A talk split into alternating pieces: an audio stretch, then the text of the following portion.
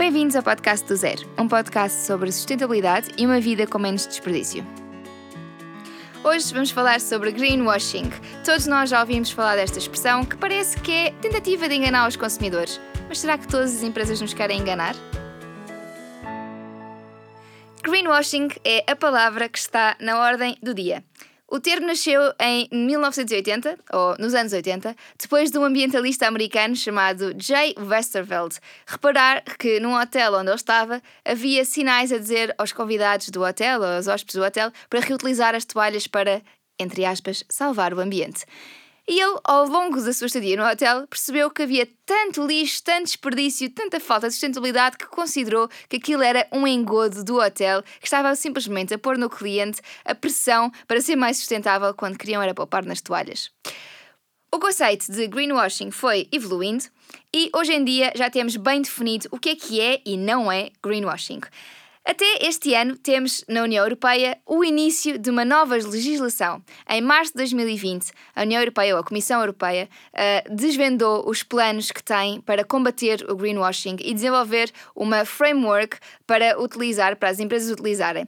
Portanto, segundo o novo Green Deal europeu, a Comissão Europeia propõe um plano de ação de economia circular que quer garantir que os produtos colocados no mercado europeu tem efetivamente de ser de acordo com aquilo que as marcas publicitam. Por isso, estamos no bom caminho para evitar o greenwashing. Ainda assim, temos muito a fazer, até porque todos os dias temos ações não regulamentadas de marketing que são efetivamente greenwashing. Mas é importante não confundir greenwashing com green marketing. É muito fácil quando nós não gostamos de uma empresa, se elas fizerem green marketing, nós duvidamos delas. Mas se gostamos da empresa, se fizerem greenwashing, já não duvidamos. O green marketing é simplesmente estar a falar de produtos que são efetivamente melhores e de serviços que são efetivamente melhores e estar a enaltecer os atributos que de facto existem nos produtos e serviços. O greenwashing é, muito resumidamente, quando os produtos dão a falsa impressão de serem mais sustentáveis quando não são, e isso significa basicamente que as empresas estão a cometer uma fraude a nível de informação de, e de marketing. Portanto, é uma fraude não regulamentada até agora, mas é efetivamente fraude, é mentir. E ao longo deste episódio vou-vos falar de vários tipos de greenwashing e de empresas que o fazem, não para mandar abaixo as empresas, e aqui é muito, muito importante que uma empresa, por ter feito, alguns no tempo, greenwashing, ou por estar a fazer greenwashing em relação a alguma coisa, coisa, não significa que a empresa seja péssima e que devia não existir e que toda a gente que trabalha na empresa devia ter vergonha e que é simplesmente um erro. É uma fraude que tem de ser endereçada, que tem de ser respondida, tem de ser resolvida. Mas eu não estou a falar de empresas e de casos para dizer que as empresas são a pior coisa do mundo, mas sim para estarmos atentos e percebermos, ok, eles aqui estiveram mal, há outras coisas em que estão bem. Portanto, é esse o meu propósito. Por isso, vamos a vários tipos de greenwashing. O primeiro, mais conhecido, é o greenwashing visual, ou por imagens que basicamente é quando nós colocamos produtos na natureza ou no meio de coisas verdes ou com aquele lettering muito uh, natural, escrito à mão, uma coisa como se fosse a mimetizar o artesanal. Ou quando uma marca diz, por exemplo, que produz num ateliê quando é uma fábrica, ou quando. Portanto, isto são, é para nos dar aqui uma, uma, um engodo de marketing para nos, para nos fazer sentir que estamos perante um produto super sustentável. Eles nunca dizem que é sustentável, mas eles fazem com que o look and feel da coisa seja super apelativo e calmo e natural. O que acontece? A maior parte dos anúncios a carros põe os carros no meio da natureza, com cenas maravilhosas de ribeiras e vamos explorar os limites do carro numa magnífica viagem pela natureza. Ora, os carros não são a coisa mais uh, amiga do ambiente, mas isto é um tipo de greenwashing que é feito e nós nem sequer reparamos neles. Mas sim, este é o mais difícil de controlar, porque efetivamente podem simplesmente estar a querer passar uma imagem bonita e a natureza é bonita. O segundo tipo de greenwashing é aquele que. Uh, bom, que é o mais fácil de dizer que é fraude. É o chamado clickbait. É quando uma empresa vos diz qualquer coisa como este produto é 100% reciclado ou é feito com materiais reciclados e vocês vão ler e é 2% de materiais reciclados. Produto certificado. E depois não dizem qual é que é a certificação, nem têm lá a identificação de certificação, portanto, não é certificado. Ou dizem reciclável mas não é reciclável, porque, por exemplo, em Portugal só se reciclam embalagens no ecoponto amarelo. Portanto, o produto até pode ser reciclável, mas o consumidor em casa não vai conseguir colocar o produto a reciclar porque só tem à sua disposição o ecoponto amarelo e não vai conseguir pôr no ecoponto amarelo plástico que não sejam embalagens. Por exemplo, brinquedos. Se uma empresa diz que um brinquedo é 100% reciclável porque é feito de plástico 100% reciclável, é um bocado indiferente, porque nós não vamos poder pôr aquele brinquedo no ecoponto amarelo. Portanto, atenção a isto. Uh, e nesta nota, já que estamos aqui, é importante referir que, e isto não é nada patrocinado, mas a Zero Waste Lab aceita brinquedos para fazer reciclagem seletiva. Portanto, eles estão a montar um processo de, de reciclagem própria para brinquedos. Portanto, passem por lá. Portanto, este clickbait, isto é aquilo que é mesmo fraude, fraude, fraude. E, na realidade, as empresas até podem fazer as suas próprias certificações para dizerem que são certificadas. Isto é o maior engodo. Estava falando outro dia com uma amiga uh, sobre o caso da Nestlé, que certificava, autocertificava o seu cacau através da. da como é que se chama aquilo? É Cocoa Beans. Uh, é uma fundação que eles têm que diz que, o, que todos os, os grãos de, de, cacau que eles escolhem, que eles produzem ou que eles utilizam, são de fontes sustentáveis, mas é certificado por eles, não é certificado por outros. Entretanto, a Nestlé tem feito um trabalho com a UTZ, precisamente porque percebeu que não era solução estarem a autocertificar, sobretudo num produto tão, tão importante como o cacau, e agora neste momento já é certificado o TZ, mas há, há coisa de 2 a 3 anos era autocertificado pela, pela própria Nestlé. Portanto, isto é clickbait máximo. É produto certificado. Claro que é um produto certificado, é certificado porque vocês criaram uma certificação. Portanto, atenção a isto, ainda bem que a Nestlé eh, assumiu este, este problema e começou a trabalhar com o TZ. Palmas para a Nestlé. É bom aplaudir quando, quando fazem alguma coisa uh, também bem pelo planeta. Tem um longo caminho a percorrer, mas estão no bom caminho.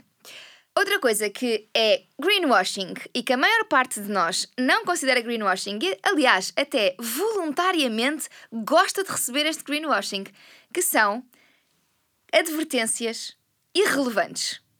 Em bom português, são alegações irrelevantes, que é dizerem coisas que são óbvias, que são obrigatórias ou que são a norma, como se fosse assim extraordinário. Por exemplo, não testado em animais. Este é o claim de greenwashing, que é mais utilizado mais vezes. E atenção, há uma marca que eu adoro, que já me ouviram falar muitas vezes, que é a Lush, que faz esta alegação. Eu desculpo a Lush por um motivo. É que a Lush foi criada, a fundação da Lush foi criada por ativistas que eram contra a exploração animal. Portanto, pessoas que estavam muito ligadas à legislação e que conseguiram transportar a legislação para aquilo que nós conhecemos hoje em dia na Europa, em que é proibido fazer testes em animais. Portanto, eu percebo que eles o usem, porque para eles é uma questão quase histórica, quase cultural, faz parte da, da identidade da empresa. Mas alegar que um produto não é testado em animais é greenwashing, porque é proibido testar animais, ok? O único sítio em que se testam animais é na China. Portanto, o que a empresa pode alegar é ser cruelty free. Cruelty free significa que nem testem animais, nem vendem países onde seja obrigado a testar animais, como por exemplo a China. E por isso, uma empresa que seja europeia e que não testa, obviamente, em animais na Europa porque é proibido, mas que vende na China, não pode dizer que é cruelty free. Mas a empresa não testa em animais, a empresa vende é num país onde, quando alguns produtos entram nesse país, já não são todos, graças a Deus a lei já mudou também na China, quando alguns produtos vão para esse país, são testados por uma entidade uh, independente. Portanto, a única maneira de, das marcas serem cruelty free é não venderem na China. Mas o não testar animais é diferente do cruelty free e uma empresa é cruelty free se não testar e não vender em países que testem. Uma empresa não testa animais e efetivamente não testar. E nenhuma empresa pode testar animais na Europa. Portanto, uma empresa que está no vosso mercado que diz não testa em animais é greenwashing, malta. Uma empresa portuguesa que diz que não testa em animais é greenwashing. É proibido testar animais. Ou, ou uma empresa que diga que os produtos uh, não têm CFCs. Os CFCs foram banidos. Portanto, não ter CFCs, claro que não têm é proibido. Portanto, atenção a este tipo de, de, de claims, ok? Agora vou-me acalmar. Portanto, é greenwashing, esta irrita-me particularmente, mas não significa que as empresas sejam um vilão que estão aqui a tentar chatear-nos por dizer que não testam animais ou que não usam CFCs ou outra coisa qualquer. Uh, não. Muitas vezes eles não sabem e fazem-no de bom coração e fazem-no porque o cliente vai perguntar. Portanto, se nós continuamos a perguntar, mas testam animais? quando é obrigatório não testar animais, as empresas vão ter de obrigatoriamente colocar no site, porque ao fim de 50 vezes a responder à mesma pergunta, mais vale pôr no site, não é? O que eu considero mais responsável é escrever qualquer coisa como a marca não testa animais, como regulado pela legislação europeia. Outro tipo de greenwashing que vale a pena falar é o da sustentabilidade parcial, ou seja, quando uma empresa lança um produto que é efetivamente melhor para o ambiente, mas todos os outros produtos são maus e a empresa, na sua comunicação, só põe uh, assim à frente aquele produto que, que é melhor, como se a empresa fosse maravilhosa por causa daquele produto. E atenção a este, este exemplo de, de, greenwashing, porque há uns tempos eu partilhei um shampoo sólido que me foi oferecido, não foi uma parceria paga, não foi nada, mas partilhei um shampoo sólido ultra suave e choveram perguntas: greenwashing, a Garnier está a fazer greenwashing. Porque esse produto é bom, mas todos os outros são maus. Portanto, eu sei que isto é um conceito que a maior parte das pessoas conhece. Mas é importante analisarmos a fundo. Estamos a falar de uma empresa, no caso da Garnier, não querendo fazer publicidade, mas que se uh, retirou do mercado chinês porque testavam animais, uma empresa que efetivamente dentro do grupo L'Oréal é provavelmente das empresas, que, das marcas que mais, mais são interessantes a nível uh, ambiental, pelo menos que eu conheça, e efetivamente lançou um produto que é melhor para o mercado e que eles não vendem como sendo a alternativa sustentável ou a Garnier é sustentável. A Garnier é sustentável porque a Garnier vende o shampoo sólido. Eles não dizem nada disso, eles simplesmente dizem shampoo sólido, poupança de água, poupança de transporte. É, é isto que eles vendem, basicamente. Não vendem, não vendem mais, mais nada. Uh, e não dizem. A Garnier é uma marca muito sustentável e muito natural porque lançou um shampoo sólido. Isso seria greenwashing. A Garnier tem os seus problemas, tem as suas vantagens, mas vamos imaginar uma marca que fosse zero responsável. Vamos não, não entrar na, na Garnier porque, de facto, eles são mais responsáveis do que aquilo que eu, que eu gostaria, por exemplo, não é? Porque ainda bem que eles são responsáveis. Mas vamos pensar numa marca que está nem aí para a sustentabilidade. Imaginem uma marca de, sei lá, tabaco Vamos ver uma, uma marca de, de cigarros que são péssimos para o ambiente, péssimos para a saúde e que vende uma embalagem de, de cigarros que é biodegradável, compostável e com cigarros orgânicos. Ora, a empresa pode fazer um marketing que diz: os nossos cigarros são melhores para si porque são orgânicos, recicláveis e compostáveis. Nesta voz sexy mesmo, a empresa faz esta publicidade que eu vos fiz agora. Ora, isto é greenwashing, porque a empresa tem um pacote de cigarros, que ainda por cima são, bom, são cigarros, é impossível isto vir a ser bom. Portanto, é uma capitalização numa, numa componente que existe num produto quando tudo o resto está mal, ok? Imaginem, se eu tiver um, um, um, pedaço de petróleo engarrafado numa garrafa reutilizável, continua a ser um pedaço de petróleo engarrafado, ok? Portanto, atenção a isto.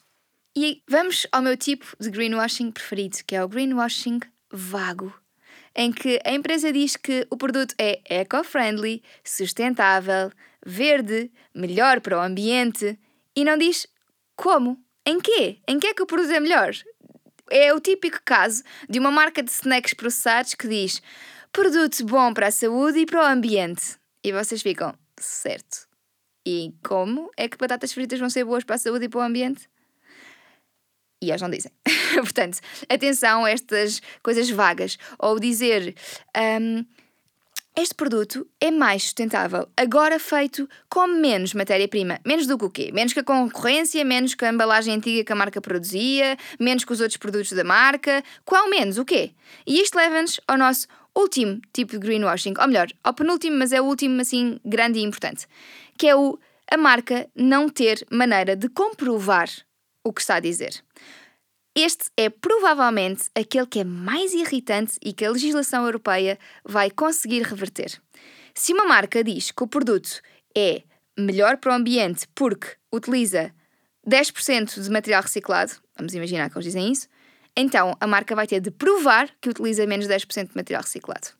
Ou, por exemplo, a marca pode não querer divulgar os dados porque diz que são segredos de negócio, mas isso já não vai colar com a nova legislação.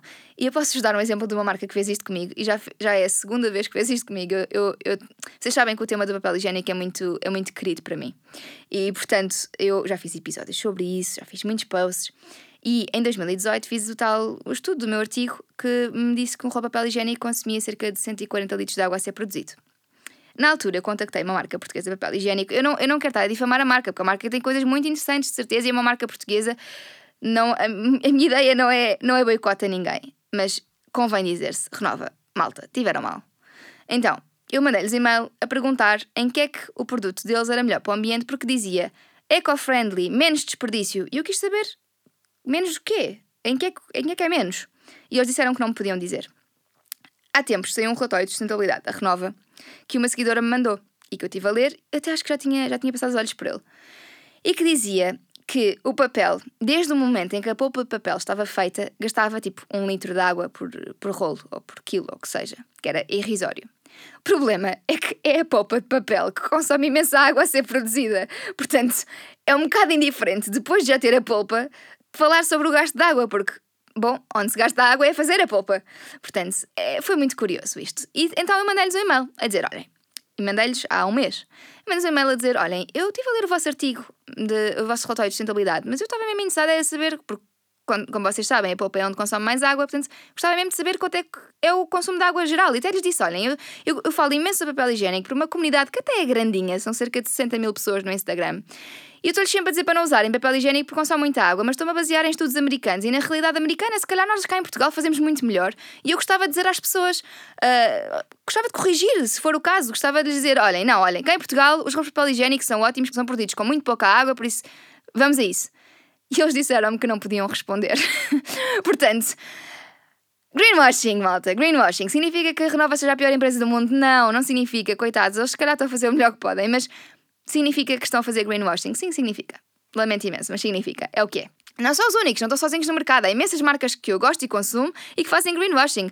Já estava a falar da Lush a dizer do no animal testing, ou sei lá, a Organibio, que, que diz que não usa X ou Y, que não tem, não se pode por lei dizer sequer que não usa, ou uh, Mind the Trash que diz que não testa animais. Tipo, ok, eu percebo porque é que as marcas o fazem. É, é, greenwashing não significa que eu passe a boicotar as marcas. Eu não faço isto com nenhuma marca. Portanto, é só saber quando é que as coisas que nos estão a ser ditas fazem sentido uh, à luz do que sabemos sobre greenwashing ou não. E temos de ser muito exigentes com as marcas, seja com as pequenas, seja com as grandes. E vamos ao, ao último. E este aqui é talvez o que eu considero mais perigoso. Acho que é mais descarado também, poucos de nós vão cair nesta esparrama. Mas acho perigoso. Que é uma marca atrair-vos para o site ou para a loja para onde vende com um produto sustentável que geralmente é colocado a um preço mais elevado, e a seguir vender produtos equivalentes ou iguais que não são sustentáveis a preços mais baixos. Portanto, é a nossa relação inicial com a marca é de que aquilo é sustentável e, portanto, nós nem sequer questionamos muitos a seguir e vamos cair em produtos não sustentáveis. Portanto, eu acho que isto é muito perigoso.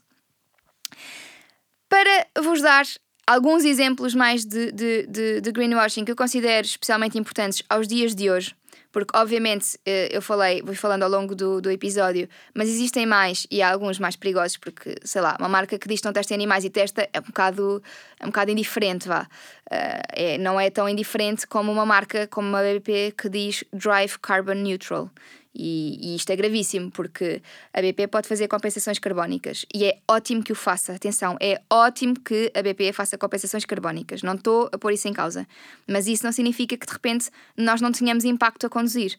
Porque a campanha diz qualquer coisa como vá a pé se não puder abastecer na BP. N não. Quer dizer, a pessoa se tiver de abastecer o carro, lá terá de abastecer onde quiser e mais vale, a meu ver, ser num sítio onde efetivamente existem compensações carbónicas.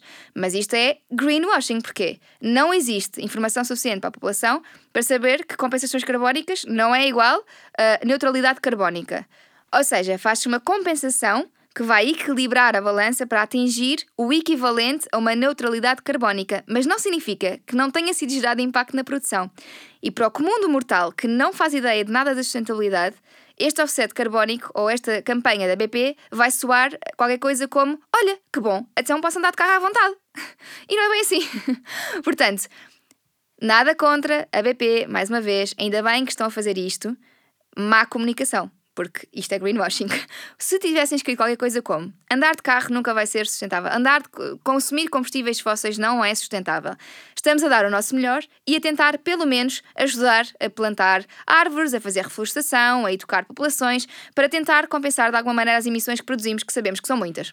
Isto seria mais, mais honesto da parte deles. Mas se calhar vendia menos, pronto, devem lá ter feito contas.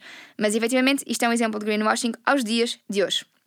E por isso, eh, a mim faz-me sentido falar nele, assim como vou falar num, num, num, num seguinte, por um motivo. É que vocês estão a ser bombardeados neste momento com esta campanha e com a outra que vou falar, e por isso quer que estejam atentos. A outra é da HM, a Conscious. E porquê que é greenwashing? eu, eu até, até me dá urticária falar disto. A HM é um vilão horrível? Não. A H&M faz muitas coisas bem feitas a nível de sustentabilidade, faz muitas coisas mal feitas, está longe de ser uma marca sustentável e a coleção Conscious é tudo menos consciente e sustentável. O facto da H&M estar a investir em sustentabilidade é interessante, mas estão a investir mais em marketing do que propriamente numa coleção Conscious. E vou explicar porquê. A H&M trabalha em coisas muito interessantes, nomeadamente em desenvolver alternativas de materiais uh, mais, mais responsáveis. Por exemplo, eles produzem materiais próprios que patenteiam que são efetivamente melhores para, para, o mundo e que até vendem para outras marcas. Mas depois faz coisas tontas, como por exemplo fazer uma coleção de fast fashion a que chama Conscious porque tem uma porcentagem de material natural, que pode ser tão baixo como 10% de lã. Estão a perceber? É, é, é, ridículo. Ou utilizar 5% de material reciclado. Quer dizer, dificilmente nós podemos considerar isto conscious. Significa que a HM é uma marca horrorosa? Epá, não. Há coisas boas e coisas más. Eu não compro lá pessoalmente, mas. Porque existem marcas que eu considero bastante melhores. Mas não, não significa que eles sejam horrorosos em tudo. Só significa que estão a fazer greenwashing nesta coleção, porque não é uma coleção consciente e não é uma coleção melhor para o ambiente. Não é. Não, uma coleção que é produzida em massa por pessoas que são ou escravizadas ou que ganham ordenados miseráveis que não nos dão para viver, em condições de trabalho também miseráveis. Isto, isto é um problema muito grande. Não significa que eles não estejam a tentar combatê-lo, porque eles até estão, são pioneiros em algumas coisas, nomeadamente de colocar as fábricas onde cada produto é feito. O que é muito interessante, mas não nos diz absolutamente nada, porque o facto de ele terem lá o nome da fábrica, eu não conheço o nome da fábrica, por isso para mim é muito diferente ser o senhor Zé da esquina ou o senhor eh, Hassan, eh, que está no Afeganistão, ou que o senhor eh, Xing Ling, que vive na China. Desculpem se estou a ser altamente parva com estes nomes, mas percebem? É muito diferente. Eu não conheço as fábricas, eu não conheço os produtores, por isso, a menos que eles me tivessem lá uns vídeos sobre as fábricas, uma... é um bocadinho difícil perceber efetivamente o que é que significa ter lá o nome da fábrica. Mas significa que pelo menos estão a controlar a rastreabilidade da sua cadeia de produção. Eles estão a fazer coisas boas, há coisas boas que estão a fazer, há coisas más que estão a fazer. Se se pode dizer que a coleção Conscious deles é, seja amiga do ambiente. Não, não pode. É uma coleção de fast fashion, feita com os mesmos materiais de fast fashion, feita à mesma velocidade que o fast fashion, feita pelas mesmas pessoas que produzem a roupa, feita nos mesmos sítios no mundo. Não há grandes vantagens. E fazer mais uma coleção para mostrar sustentabilidade, a meu ver, é ridículo. Se querem efetivamente incorporar a sustentabilidade na empresa, como parece que a HM queira, então, por que não incorporar dentro das coleções que já existem materiais mais sustentáveis, em vez de criar todo um segmento novo de criar mais resíduos e mais produção para uma coleção sustentável? Não faz, não faz sentido, percebem? Não, não, não faz sentido mesmo. Por isso, a HM tem coisas muito interessantes, também tem coisas muito pouco interessantes. Não estou a avaliar a HM, estou a avaliar a coleção Conscious, que o que é a greenwashing. E é isto. eu sei que, que agora fico muito emotiva a falar do greenwashing, mas não gosto de estupidificações do consumidor.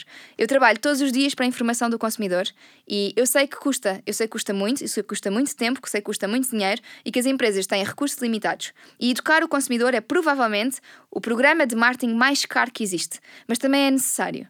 Porque estamos todos os dias a levar com campanhas, todos os dias a ouvir falar de, de coisas novas, de, de problemas, de mitos, de... e às tantas não sabemos onde é que nos podemos navegar, não sabemos onde é que estamos e temos com muita calma e com muito foco no principal problema, avaliar objetivamente campanhas e não marcas como um todo. É como julgar pessoas ou julgar ações. Eu não julgo ninguém por fazer uma coisa menos bem. Julgo as ações. Uma ação pode ser boa, pode ser má. Isso não me diz, no total, se a pessoa merece o ar que respira ou não. Não estou aqui para fazer isso. O que estou aqui para fazer é avaliar caso a caso o que acontece em relação à sustentabilidade nas empresas, nas marcas, nos produtos, nos serviços para ter certeza que, enquanto consumidores, nem eu nem vocês somos enganados.